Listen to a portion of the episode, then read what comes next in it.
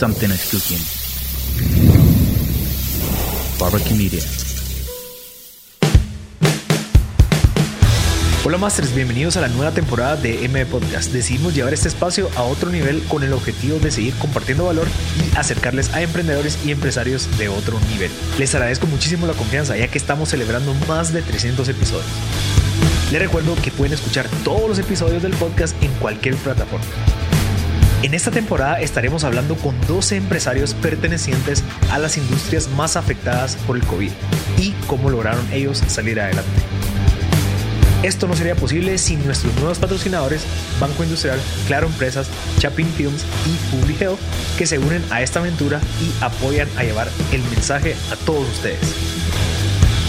Disfruta de este episodio. Hola a todos, bienvenidos a otro episodio más de M Podcast. Estamos celebrando otro episodio más de la segunda temporada de M Podcast.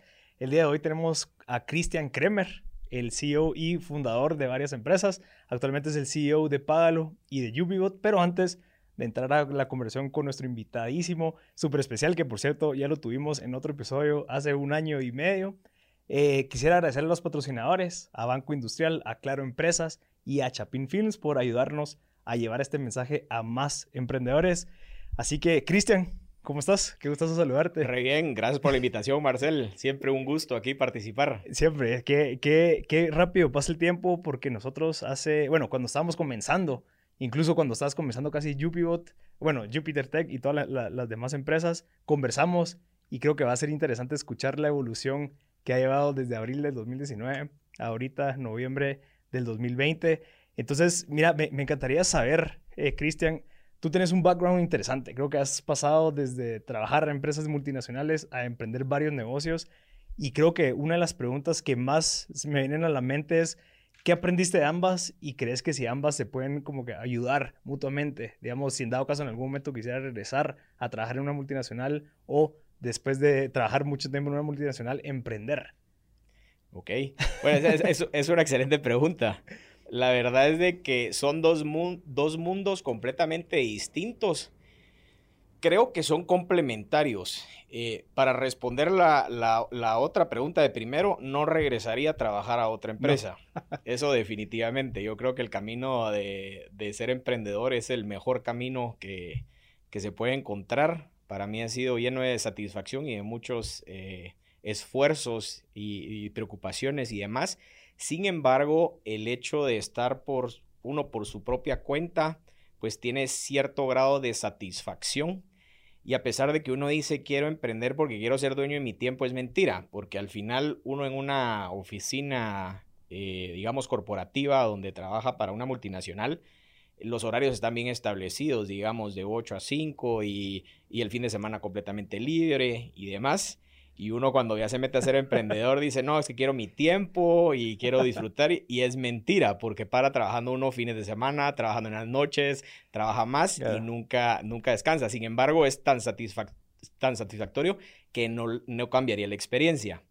Ahora, respecto a lo que me preguntabas de, de los dos mundos, digamos, yo diría que el mundo del, del entrepreneur está muy lleno de riesgos, de saltos de fe, de de cierta manera seguir ese gut feeling de que tal negocio o tal proyecto puede funcionar o va a funcionar, está muy lleno de creatividad y de, innovación, de prueba y error, y eso lo hace súper atractivo, súper súper interesante. Sin embargo, en el mundo, eh, en mi experiencia de trabajar para, para una empresa o para diferentes empresas, teniendo, digamos, un jefe y una estructura bien armada, considero que también fue bien positivo en mi vida porque me enseñó mucha estructura. Entonces, digamos, yo me considero una persona muy estructurada y de cierta manera organizada, que eso creo que no hubiera sido posible si no me lo hubieran inculcado trabajando para alguien más. Y ahí es donde, donde digamos, jalé, jalé, digamos, lo mejor de los dos mundos, porque el impulso de emprender siempre lo trae uno o lo va cultivando en el camino y necesita esa otra contraparte de, tener esa estructura y esa organización que se lo brinda eh, una de estas empresas, ¿verdad? Y la otra cosa es toda la terminología y todos los procesos financieros fueron aprendidos en una de estas empresas, trabajando Claro. para alguien más. Entonces, sí se puede, digamos, mi recomendación es, si se puede tener los dos mundos, trabajar antes de emprender para en, una empresa para estar más estructurado, ideal. Sí. Sí, y, y creo que es algo que, que siempre me encanta saber el punto de vista de alguien que lo ha hecho porque yo nunca lo hice. O sea, yo nunca tuve esa experiencia de trabajar eh, dentro de una organización bien estructurada, digamos, con procesos, con reclutamiento y demás. Y creo que ha sido una consecuencia el no hacerlo algo negativo porque cuando estás emprendiendo no tienes mucho conocimiento de cosas positivas del mundo corporativo, digamos. Y entonces no lo puedes aplicar porque como no lo conoces, no sabes cómo funciona el tema de los pagos. eh, O sea, existe un mundo en donde se te puede eh, reducir muchísimo tiempo si en dado caso lo aprendes de una manera consciente, ¿verdad? Porque yo entiendo que tal vez tú trabajabas con la mentalidad de que en algún momento salirte para emprender lo tuyo. O siempre te viste o te visualizaste cuando estabas trabajando quedarte ahí. No, yo contaba los días para ver cuándo me iba a salir. Entonces sí tenías esa idea. O sea, Sí. sí, entonces voy a aprender todo lo que se pueda de esta situación para cuando ya salga yo ya tenga todas estas herramientas. Y Exactamente. Yo creo que sí, yo- y yo, yo lo recomiendo bastante porque es algo, es una percepción interesante de los emprendedores donde piensan que no tienen que trabajar nunca y que no, que yo no quiero trabajar para nadie porque no lo ven como un medio para un fin, sino que lo ven como que si fuera el fin. Ya, el que, ah, si me quedo trabajando me voy a quedar ahí toda la vida. No, o sea, eso puede funcionarte para catapultarte, para aprender de una industria, aprender cómo maneja, eh, digamos, tu jefe, cómo lidera a la gente, temas de mercadeo, temas de etcétera, etcétera. Entonces creo que es algo importantísimo. Sí, yo considero que de ahí se pueden sacar buenas y malas prácticas, porque uno está de observador y obviamente de ejecutor, pero observa mucho todo el comportamiento y toda la estructura organizacional y le da a uno cierta perspectiva de qué funciona y qué no funciona. Entonces sí es es súper, súper importante y mi recomendación sí sería que, que las personas que van a emprender, que se metan a trabajar porque eh, para mí la mejor escuela que he tenido ha sido trabajar para alguien más. Ok. Más que, digamos, lo que aprendí en AU, lo que leí, lo que me enseñaron. No, trabajando para alguien más fue una de las mejores escuelas que he tenido, si no es que la mejor escuela, para, para digamos, tener el, el conocimiento que, hoy en día tengo para poder hacer ciertas cosas en la empresa que posiblemente de no haberlo hecho me hubieran costado más. Sí, o sea, creo que es, es, es exactamente lo que yo le recomendaría a alguien que está empezando. Yo antes no lo compartía mucho, incluso en mis podcasts yo decía, no, que no hay que trabajar y que hay que emprender y que tirarte al agua.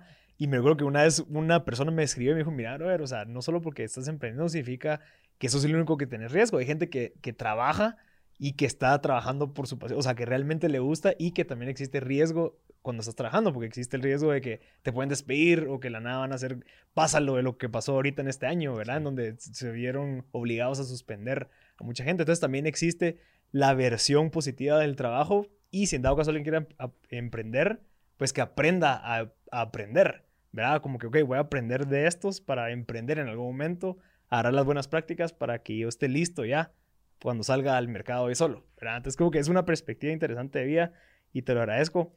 Cristian, eh, págalo. Esas son las que tenés actualmente, pero recuerdo que tenés varios emprendimientos atrás que has lanzado. Contame qué fue lo que aprendiste de esos lanzamientos que te han llevado a construir algo tan interesante como lo que tenés ahorita, que es Págalo y UPBot. De, de los emprendimientos pasados, tal vez las lecciones más importantes es un tema de timing. Eh, creo de que en, en algunos de los emprendimientos el timing no fue el correcto.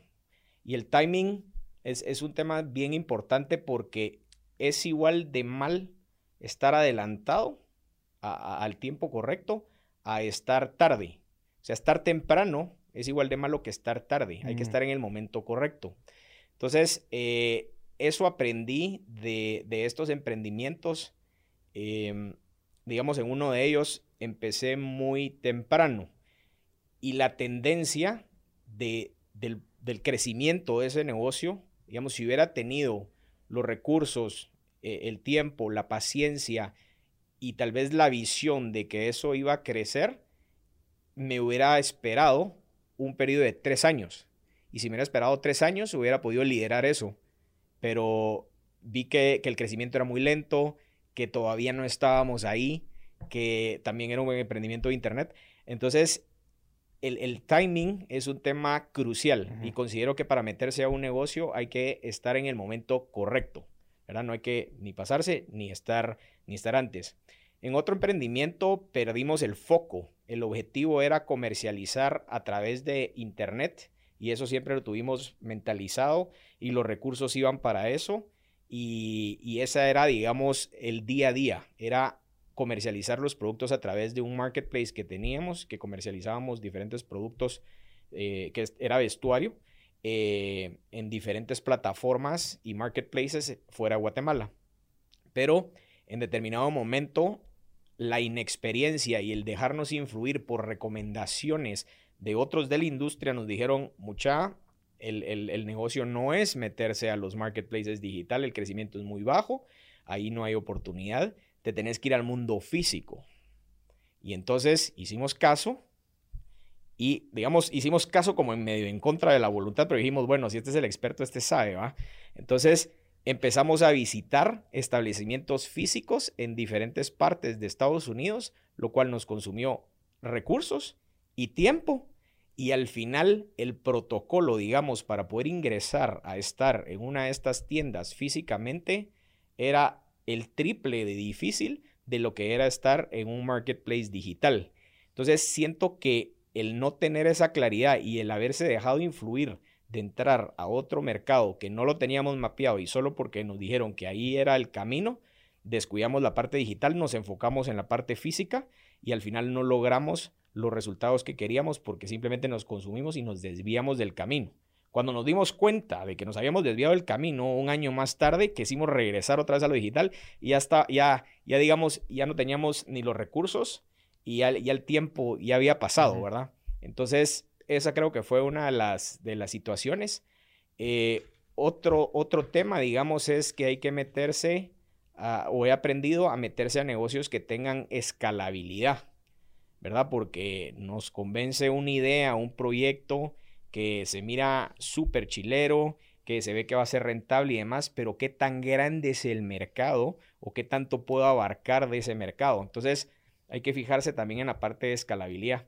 Y esas han sido cosas que, han sucedido y en otra fue un tema de paciencia. No le dimos tiempo a que despegara el negocio. Mm. O sea, eh, porque como todo negocio y cualquier cosa, digamos, eh, buena en la vida, toma su tiempo y tiene que pasar uno un periodo de vacas flacas para poder llegar al objetivo. Pero muchas veces ya ve uno que las vacas flacas duran demasiado que dice, no, esto no funciona, ¿verdad?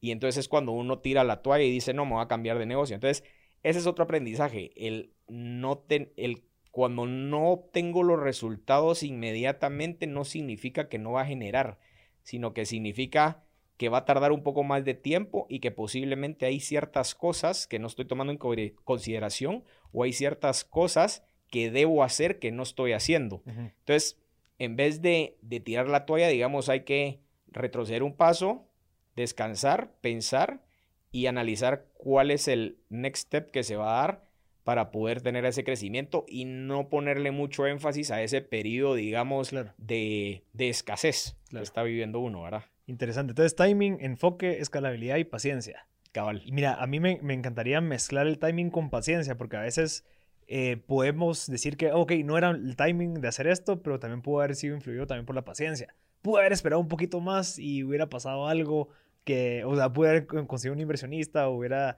eh, no sé, hubiera aprovechado ese boom que luego sucedió. ¿Cómo, no, cómo justificas que, o cómo puedes decidir cuando, cuando estás hablando del timing, cuándo salirte de verdad consciente sabiendo que no es por, por impaciente o no es porque o porque realmente es el timing. ¿Cómo puedes identificar esa etapa en donde te encontrás? ¿Verdad? En donde no sos terco, pero tampoco sos una persona que se está dando por vencida. Uy, esa es una excelente pregunta y es difícil de responder porque la verdad es de que no, no, no, lo, no, lo, no lo puedes saber.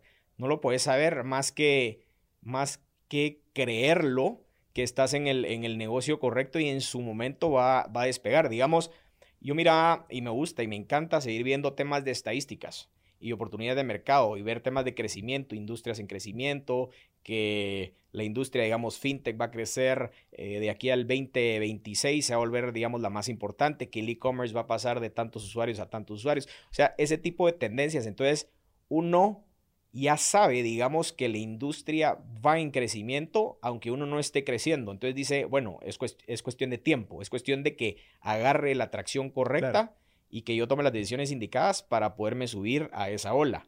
Pero digamos, si vemos temas estadísticos, si yo estoy en un negocio de, no sé, voy a mencionar algo al azar, ropa, y, y ya estoy viendo que las estadísticas del retail vienen hacia la baja y yo estoy pensando en montar una cadena de tiendas y ya estoy viendo que de, la fecha de hoy al 2026 va a caer la industria retail un 40%, entonces ahí es donde uno dice, bueno, yo me estoy metiendo acá, sí, ¿puedo tener éxito? Sí, es, es muy, es muy probable, pero la, la estadística me dice que por ahí no es el camino. O sea, el retail va cayendo, el e-commerce va subiendo. Entonces, ese tipo de cosas son los que nos ayudan a tomar las decisiones, pero, pero saber si sigo perseverando o tiro la toalla, yo creo que es un tema muy personal. Okay. Es, es, es, un tema de qué tanta fe le tiene uno al negocio y a uno mismo en, en la industria donde está, ¿verdad? Claro. Sí, uno se conoce y sabe que no, ahorita me estoy dando por vencido porque qué difícil se puso. Cabal. A, a, cuando, al contrario, cuando vos puedes justificar de que no, mira, o sea, las tendencias van hacia abajo. Ahorita es el momento de salirme. No me estoy dando por vencido, sino que estoy tomando una decisión correcta. Que creo que eso, eso es algo que, que nos pasa a todos, que es el ego. No, me presigo convencer esto. Si no, me, si, si eso es lo que yo voy haciendo, la gente ya sabe que lo estoy haciendo. Tirarme ahorita a querer hacer algo más también influye en lo que la gente va a pensar en mí, entre comillas. Entonces también como que creo que es algo, algo que puede afectarnos. Exactamente.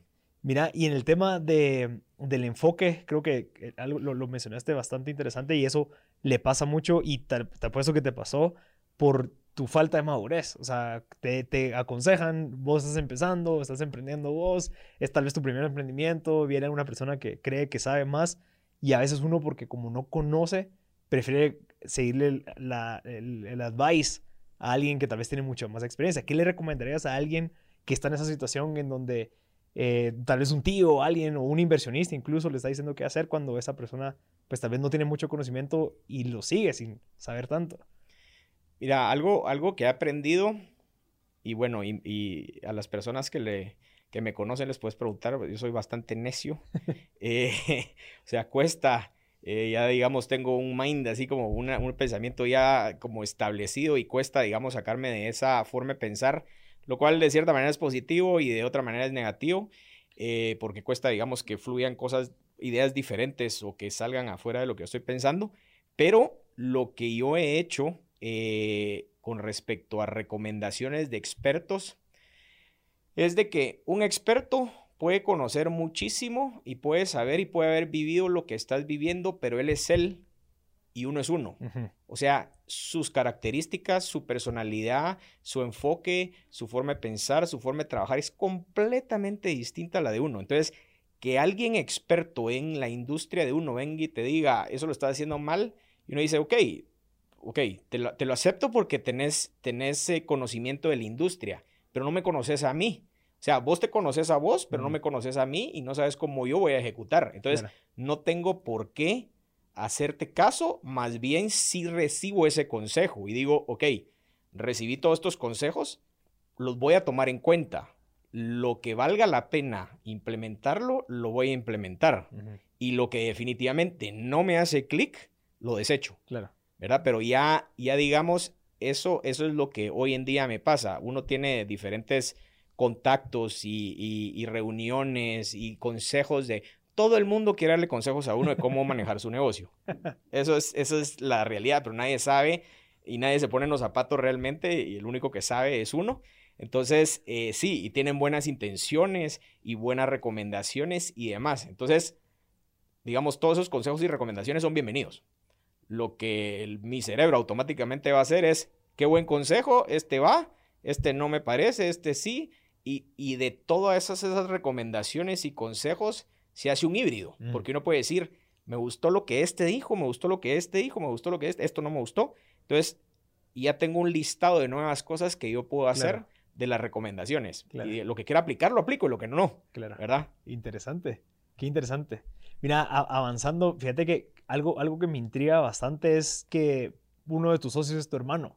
Cabal. Y creo que ese es un tema eh, que, incluso mucha gente recomienda que no sea, y que la familia no, y que los negocios y familia y lo que sea. ¿Cómo te ha ido con eso? ¿Cómo lo has manejado? ¿Cuáles crees que son las buenas prácticas para llevar esa relación que llevas con tu hermano en unos negocios que están creciendo bastante, especialmente en esta época? Pero ¿cómo, cómo lo manejas y qué crees que es necesario para llevar eso a cabo de una manera correcta? Me han preguntado varias veces lo mismo. Eh, cada vez que nos juntamos y, y nos dicen, ustedes son socios, ustedes son socios. ¿Y cómo le hacen? O sea, eh, hay, hay cierta, no sé, hay, hay, hay un cierto pensamiento de que los hermanos, digamos, no, no hacen buen match eh, siendo, siendo socios. Sin embargo, muchas, muchas empresas exitosísimas son manejadas o son partners los hermanos. Yo creería que cada uno tiene un valor que agregar a la compañía. Eh, mi hermano y yo somos muy similares, pero también distintos. En el sentido, yo soy más analítico, él es más impulsivo. Eh, él es más, digamos, innovador, creativo, y yo soy más de encontrarle, digamos, mi hermano me dice, ¿y si hacemos esto, esto, esto, esto? Yo veo cómo lo vamos a monetizar, cómo vamos a, a hacer que la gente lo quiera, cómo lo podemos comercializar para que todos lo tengan. O sea, como que yo desde el punto de vista del modelo de negocio, él desde el punto de vista de, de la tecnología o de la, o digamos, de la innovación. Entonces, primero hay que aprender a establecer los parámetros de cuál es la responsabilidad que cada uno tiene dentro de la empresa. Eso es clave. Entonces, si ya se identificaron de que yo me encargo de esto y vos te encargas de esto, nítido, ya, ya tenemos una diferenciación. Entonces, eso es súper importante. Después, identificar, digamos, cuáles son las fortalezas y debilidades de cada uno, porque ahí es donde existen los complementos. Porque, digamos, mi hermano tiene ciertas asignaciones que posiblemente le tocó una reunión, voy a tirar un ejemplo, financiera, de la que posiblemente él no tiene, digamos, ese conocimiento. Entonces me pide favor a mí si lo puedo acompañar a esa reunión que va a tener un tema financiero para que pueda complementar y, sacar, digamos, un, una analítica y ver si es viable o no es viable.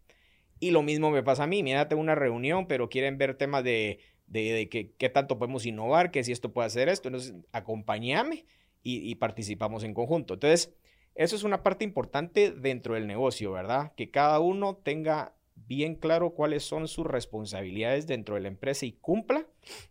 La otra es una buena comunicación. O sea, mi hermano y yo tenemos una extraordinaria comunicación dentro y fuera de la oficina. Si a mí se me ocurre algo, tengo un problema o estoy solucionando algo, llamo a mi hermano, mira, está pasando ta, ta, ta, ta, ¿qué pensás? Ta, ta. Y lo mismo me pasa con él. Y así como fomentamos, digamos, la comunicación internamente, también la comunicamos externamente, o sea, fuera de oficina. Entonces, si llega el fin de semana, mira, venite a almorzar a mi casa o a hacer un churrasco y podemos platicar de mil cosas y posiblemente ni toquemos el tema de business. Claro. O puede ser que solo hablemos de business. O sea, depende. Y también eh, ya tenemos como bien establecido de que tenemos, nos encanta hacer días de brainstorming, digamos, de generación de nuevas ideas, de resolución de conflictos, de problemas y demás.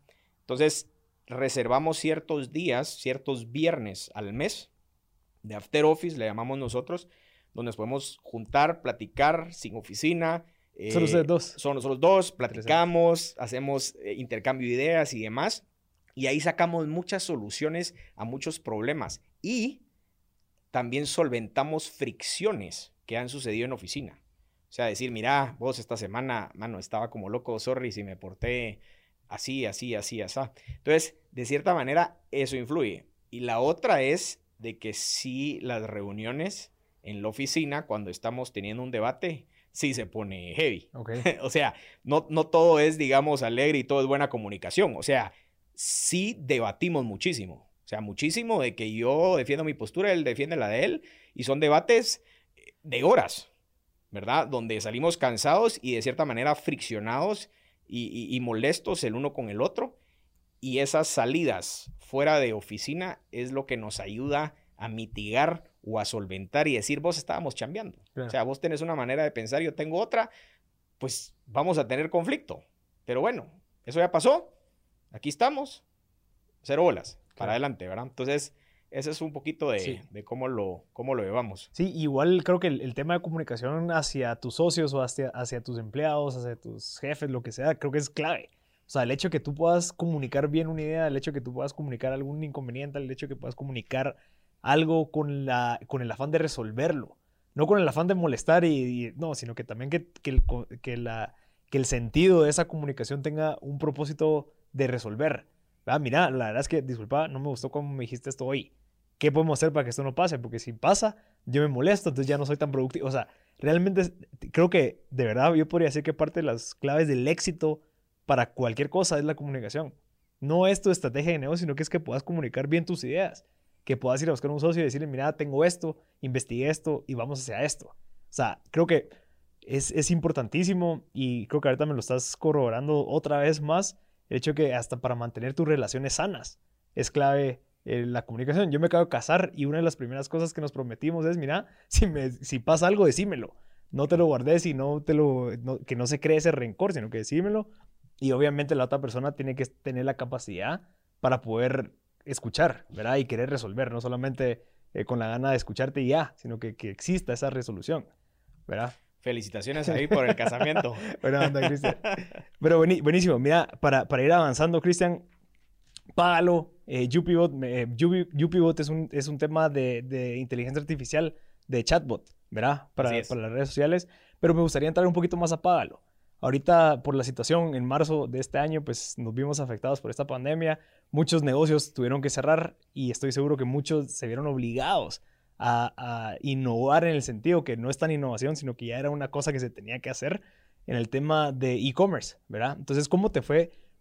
¿Cómo fue esa demanda? ¿Cómo fue esa, incluso cómo fue de tu parte como empresa el poder soportar esa demanda de, ok, de la nada pasamos de X cantidad de clientes a Y exigiendo y demandando nuestra pasarela de pago. ¿Cómo lo tomaste? ¿Cómo lo viste? ¿Qué fue lo que pasó? Te cuento. Bueno, primero nos agarró todo de sorpresa. Eh, y eso es la parte más impactante de esto, ¿verdad? Que no estábamos preparados. Sin embargo, sí tuvimos un como preview. porque Antes de la pandemia, antes del cierre y todo de los negocios, eh, no me recuerdo bien, pero creo que el presidente un fin de semana anunció que los, que los niños ya no podían ir al colegio la semana siguiente, digamos un domingo. Entonces al día lunes ya los niños ya no iban al colegio, ¿verdad? Entonces eso ya era una señal de que la cosa no estaba muy bien. Entonces esa semana creo que seguimos trabajando. No, no me recuerdo bien del, tema, pero seguimos trabajando. Entonces esa semana yo cabal hablé en la empresa y le dije, mire mucha, esto se va a poner grueso. Si ya cerraron colegios, es porque lo más seguro es que viene un cierre. Entonces el día viernes eso sí me recuerdo bien, el día viernes me puse a redactar un comunicado donde estaba poniendo los nuevos reglamentos del home office. Ok. ¿Verdad? O sea, no habían mandado a, home office todavía. Entonces puse los reglamentos del home office, que vamos a bajar este software para administrar esto, vamos a hacer esto, vamos a hacer aquello, vamos a hacer todo. Y lo mandé. Entonces todos se acercaron a mí y me dijeron, Cristian, ¿y esto qué, qué, qué, qué vamos a hacer? El lunes ya no vengan a la oficina. Ah, no venimos, no, ya no vengan a la oficina el día lunes. Entonces, ok, pero no han cerrado el país, no, pero por si lo cierran ya, ya, ya estamos. Y justo el día domingo, ese fin de semana, cierran el país. Entonces, digamos, tuvimos la suerte de que todos se llevaron sus computadoras, sus equipos y todo desde el día viernes a sus casas. Entonces, ya el día lunes, que ya estaba cerrado, nosotros ya estábamos eh, con esa mentalidad de estar en home office, ¿verdad? Entonces, se llevó a cabo el cierre. Por ser una empresa tecnológica, es un poco más fácil. Sin embargo, creo, eso es mi, percepción personal, creo que todavía no estamos muy preparados en ciertas empresas para hacer home office. Por un tema de estructura, por un tema de organización y demás, y eso creo que fue el, caso nuestro. Siento que no estamos preparados para eso. Eh, nosotros éramos de, digamos, de mucha interacción y comunicación abierta. Eh, yo iba a la oficina eh, cuando podíamos ir a la oficina y, tenía mucha comunicación con finanzas, con eh, desarrollo, con comercial. o sea, mucha comunicación abierta y eso hacía que las cosas fluyeran y avanzaran. En el momento que ya nos tocó trabajar en casa, se empezó a perder toda esa comunicación. Si bien, o sea, si bien logramos organizarnos de una manera que consideramos eh, efectiva, nos ayudó a seguir con toda la parte de desarrollo, seguir con toda la parte de afiliación de clientes. O sea, eso caminó perfectamente bien. Encontramos una oportunidad, hicimos con, con nuestros amigos de la Cámara de Comercio de Guatemala, hicimos una muy buena alianza donde los agremiados a la Cámara de Comercio se les estaba ofreciendo el sistema de Págalo y se les ofrecía, eh, no me recuerdo cuánto tiempo de gratis para los planes premium. Y entonces empezaron a afiliarse todos estos comercios a la plataforma de Págalo, lo que nos ayudó a tener un crecimiento bastante interesante de clientela. La plataforma estaba preparada para escalar, tenía la capacidad de pasar ejemplo, de mil a tres mil, a cuatro mil, a cinco mil, está preparada. Y está preparada porque, digamos, tenemos servidores elásticos y como es un software as a service, es un SaaS, entonces es fácil escalar Claro. la parte tecnológica. Pero no contamos que íbamos a tener un problema. Y el problema fue el servicio al cliente. Mm. Entonces, si bien crecimos, porque sí crecimos en el transcurso de marzo teniendo un pico en el mes de julio, si no estoy mal, es- es- eso fue crecimiento exponencial. Julio fue el, el pico completo. Fue el pico completo porque creo que a partir de agosto abrieron y entonces ya empezó, digamos, una leve caída de, de toda la parte de medios de pago. De nuevos usuarios. De, eh, no, de transaccionalidad Ok. de nuevos usuarios sí, siguieron. Digamos, la tendencia siguió no tan elevada como en los meses de, de cierre, pero sí, sí siguieron, digamos, incrementando los usuarios y siguen incrementando a pesar de que ya no estamos en Claro. cierre. Pero la, la, la parte a que preguntabas es, creo que logramos resolver todo muy bien y la parte que nos fregó y sí nos impactó fue el servicio al cliente porque estábamos recibiendo más quejas de las que teníamos capacidad de atender. ok. Dejemos no quejas, más peticiones, Claro. más solicitudes, más consultas, dudas, y demás de lo que teníamos capacidad de responder. O sea, no vimos de que eh, X cantidad de clientes requiere de tantas personas para resolver consultas, pero si lo exponencializamos, 10x, ya no tenemos la, la- la misma capacidad y siguen surgiendo las mismas cantidades, la misma cantidad de dudas. Claro. Entonces, esa fue nuestra problemática de la pandemia. La problemática fue, ok, crecimos, pero obtuvimos eh, un nivel, digamos, de insatisfacción que lo empeza, o sea, que lo empezamos a detectar durante la pandemia y lo logramos solventar ya en el mes de agosto, septiembre y ahorita, digamos, ya tenemos una ya, ya logramos, digamos, tener todo súper ordenado Claro. y, y con una buena satisfacción del cliente, pero ese fue la problemática. Es exactamente. Pero fue un buen problema. O sea, al final fue un problema por la demanda, pues. O sea, al final que, Sí. que, que, que es algo que- de esperarse. O sea, creo que es un problema que todos tienen al momento de escalar tan rápido. E- Era de esperarse, sin embargo, no lo vimos. Ajá. O sea, no, en el momento que estamos creciendo era buenísimo, sigamos creciendo, sigamos metiéndole a las herramientas, sigamos facilitando a que la gente se afilie lo más rápido posible, activemos lo más rápido posible, o sea, hagamos todo lo mejor que podamos, incentivemos el uso de los sistemas, quedemos bien con los clientes y demás, pero esa parte fue la que, la que de cierta manera descuidamos o no estábamos preparados para atender y, y eso nos, nos afectó de cierta manera. Y nos tocó solucionarlo. O sea, eso fue un- uno de los temas que, que nos tocó solucionar. Interesante. Sí. Buenísimo. Qué, qué- qué interesante. ¿Y crees que ahorita el, el hecho de que haya existido ese pico significa que ese pico se mantiene? ¿O mucha gente que ya se aperturó, bueno, va a decir, ok, ya tal vez ya el e-commerce ya no va a ser lo principal, voy a seguir con la parte física? ¿O crees que ya ahorita la, la- la gente vio el beneficio del e-commerce y va a decir, ok, ya ahora el e-commerce va a ser mi, mi parte, o sea, prioritaria?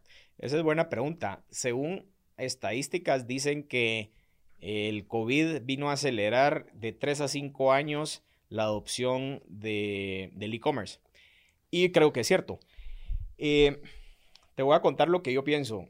Eh, yo pienso que que teníamos un cierto nivel de crecimiento pre-COVID, antes del COVID, y ese crecimiento definitivamente se esfumó, se exponencializó durante el COVID, llegando a su pico, como te decía, en julio, y después iba a haber una leve caída, pero esa leve caída iba a sentar una base, que la base de igual manera va a ser muchísimo más alta Del año pasado. del año pasado, Claro. que la base que tenías antes. Claro. Entonces, sí, posiblemente ya abrieron la economía y ya todo está, eh, digamos, y, y hay operaciones físicas nuevamente y tal vez bajó un poco el tema del e-commerce. Pero antes del COVID no había e-commerce en el sentido, o sea, sí había. A lo que voy es de que nosotros íbamos a tocarle la puerta a un cliente. Le decimos al cliente, mire, le queremos ofrecer estas soluciones de cobro para, para tiendas en línea, links de pago, eh, nuestro Pagalo Shop, todos estos productos que nosotros ofrecemos. Y nos decía, no, no me interesa porque mi canal es físico. Y me va bien. Y, me va feliz. bien y aquí estoy instalado y cero bolas. Y nosotros así como, pero mire, este es un canal alternativo que le puede generar más ventas. No, no estoy interesado. Eh, llegó COVID y no quedó de otra. Mire, me cerraron mis tiendas, me cerraron mi operación, quiero tienda en línea. Claro. Y ya, va. Entonces, la tienda en línea o, o cualquier producto digital que hayan eh, adquirido, se volvió su canal principal durante el cierre. Pero como ya lo crearon, ya lo generaron, ya tienen ingresos en ese canal y ya abrieron, digamos, nuevamente sus operaciones físicas, ya crearon otro canal alternativo que ya no pueden cerrar. Ujú. Porque resulta ser de que antes el 100% era venta física. Durante el COVID se volvió el 100% virtual. Post-COVID, digamos, o post-apertura, ya se cambió a un 60-40. Ahora Claro. resulta ser que el 60 lo recibo físico y el 40 digital. Entonces, ya no pueden salirse de ese canal porque ese canal vino para quedar, así Claro. como el COVID que vino para quedarse, el e-commerce vino para quedarse y para crecer exponencialmente. Entonces, eh, lo que surgió después del COVID fue la omnicanalidad. Mm. Yo antes tenía una tienda, digamos, una tienda en un centro comercial. Mi único punto de ingresos era mi punto físico y atendía a mi segmento que estuviera cerca a mi vecindad. Me pegó el COVID, tuve que abrir ventas por WhatsApp, ventas por Instagram, tienda en línea, eh, links de pago y demás. Entonces, ahora ya no solo estoy abarcando a la localidad de la zona 10, sino que ahora llego a todas las zonas de Claro. Guatemala y hasta el interior, porque el e-commerce me abrió esas puertas. Claro. Entonces, eso es lo que está pasando ahorita. Se abrió una omnicanalidad que seguirá creciendo. No creo que seguirá creciendo al mismo ritmo del cierre que tuvimos con COVID, pero sí seguirá creciendo a un ritmo mucho más acelerado Claro. De lo que traíamos. Ya la gente ya lo pide incluso. Ya lo hay una pide. demanda por ese servicio. Exactamente. Mira, y con el tema de, de- explícame el tema de Pablo, porque creo que existe una, o sea, la pasarela de pago como tal de Pablo funciona como, como un embedded a la página web o es una, algo independiente que es como un link en donde yo te pago para que me deposites y se te facilita el tema como de la transacción o ya existe un proceso automatizado en donde yo escojo, hago mi carretilla, ya lo pago total y ya automáticamente ya está mi orden hecha o todavía no se ha llegado a ese punto. Te cuento, no, sí, ya estamos en ese punto. Nosotros, pues Págalo tiene más o menos unas 8 a 10 herramientas de pago distintas. Eh, entonces, respecto a tu pregunta de la tienda en línea, digamos, Marcel tiene su tienda que es marcel.com y Marcel necesita una pasarela de pago integrada en su plataforma. Págalo ofrece la integración para que esa plataforma esté embedded, digamos, en, en la página, incrustada en, en tu página, pero digamos, si tenés que desviarlo, también ofrecemos de que al darle clic al botón comprar ahora, te abre otra página eh, adentro que sea de págalo y ahí puedes realizar, eh, ingresar los datos de la tarjeta y demás. Por Por, si es por WhatsApp o algo así. si es por WhatsApp, que es como funcionan los links de pago. Claro. Y aparte, Págalo también tiene una tienda en línea que se llama Págalo Shop. Mm. Entonces, si vos sos cliente de la, de la compañía yo te digo, mira Marcel, eh, no hagas tu página.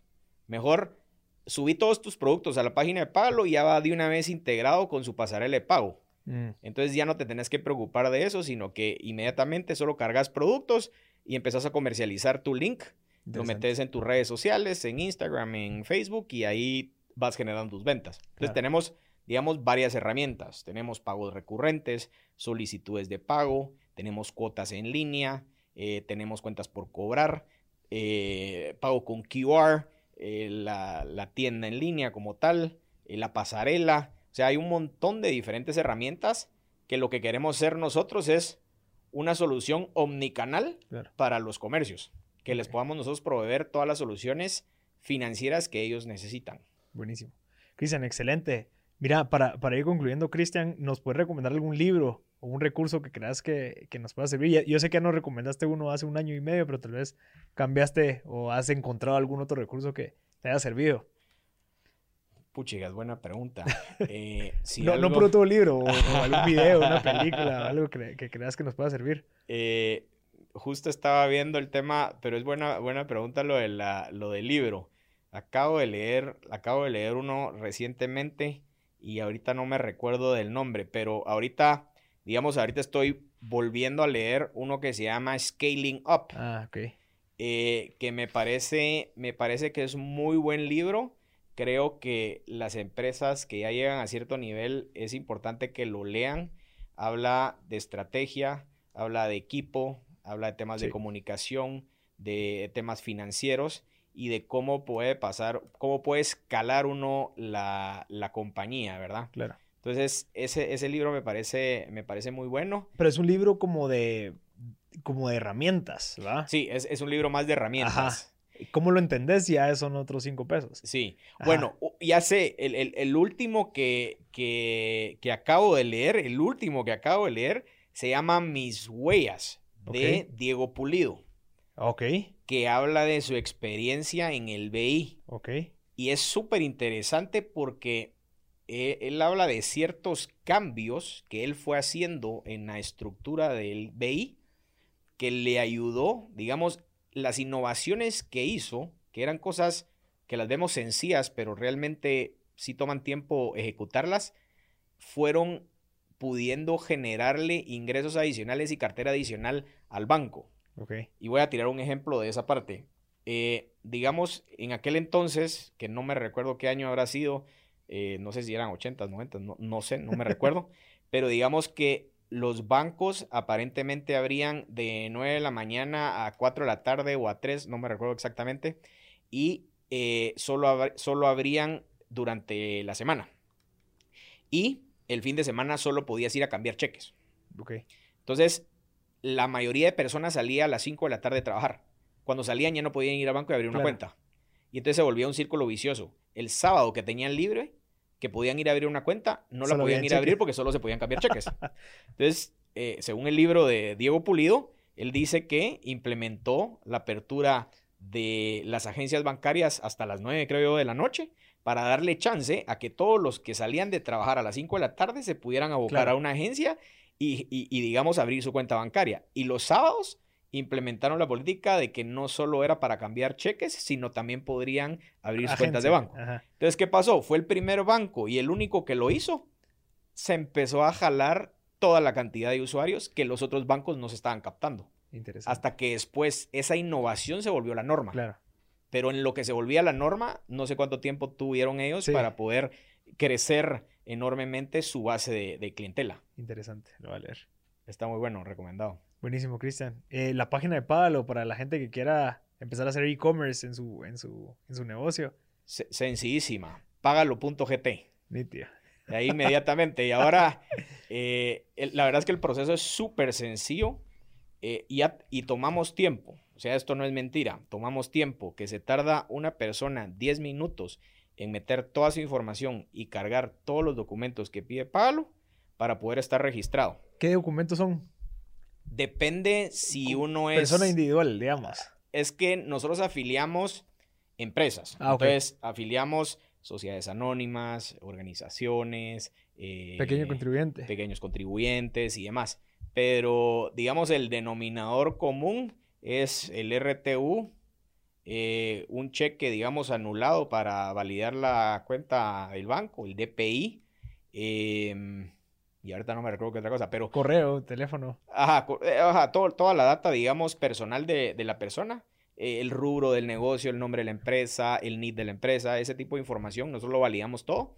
Y al final, eh, pues ese, ese proceso tarda 10 minutos Y la activación, la activación sí lleva, digamos, un proceso manual donde se revisa que toda la documentación esté en orden, que hayan ingresado todos los datos correctamente. Y ya después se vuelve activo el comercio y nosotros estamos ofreciendo una activación en 24 horas. O sea, una activación de que si yo vengo hoy a las ¿qué? 3 de la tarde, la premisa de págalo es de que mañana antes de las 3 de la tarde yo ya puedo estar procesando pagos en mi comercio. Ah, interesante.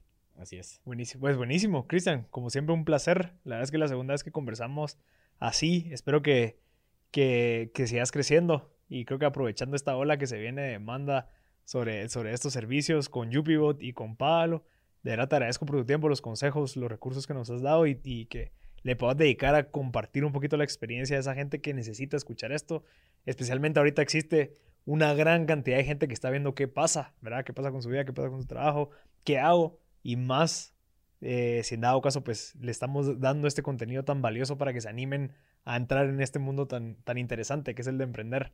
Así que gracias, Cristian. Gracias, a- gracias Marcel. Ahí estamos a las órdenes. Cualquier duda o consulta, me pongo a las órdenes. Ojalá que próximamente pueda volver a participar, a contarte en qué estamos. El otro año. Vamos El otro año cabal. Me parece re bien. Buenísimo, Cristian. Entonces, a toda la Mil gente gracias. que, que se quedó hasta el final, gracias. Eh, le recordamos que, bueno, especialmente si en dado caso quieren hacer e-commerce, pues le recomendamos que abran su cuenta con el Banco Industrial. Ya pueden abrir su cuenta sin ningún papeleo, sin ninguna escolas, rapidito. Lo pueden hacer en, la- banca en línea de Banco Industrial. Y también les recordamos que con Claro Empresas, todo el tema de transformación digital, todo el tema de brindar soluciones para la empresa o para sus clientes lo pueden hacer con Claro Empresas. Y si quieren una producción así como esta, la que están viendo ahorita, si lo están viendo en video lo están escuchando, Chapin Films, los recomiendo que lo busquen, vean sus videos, fotografía, video, postproducción, drones, lo que sea, lo pueden ver en sus redes como Chapin Films. Así que este fue otro episodio de M Podcast y nos vemos en la siguiente.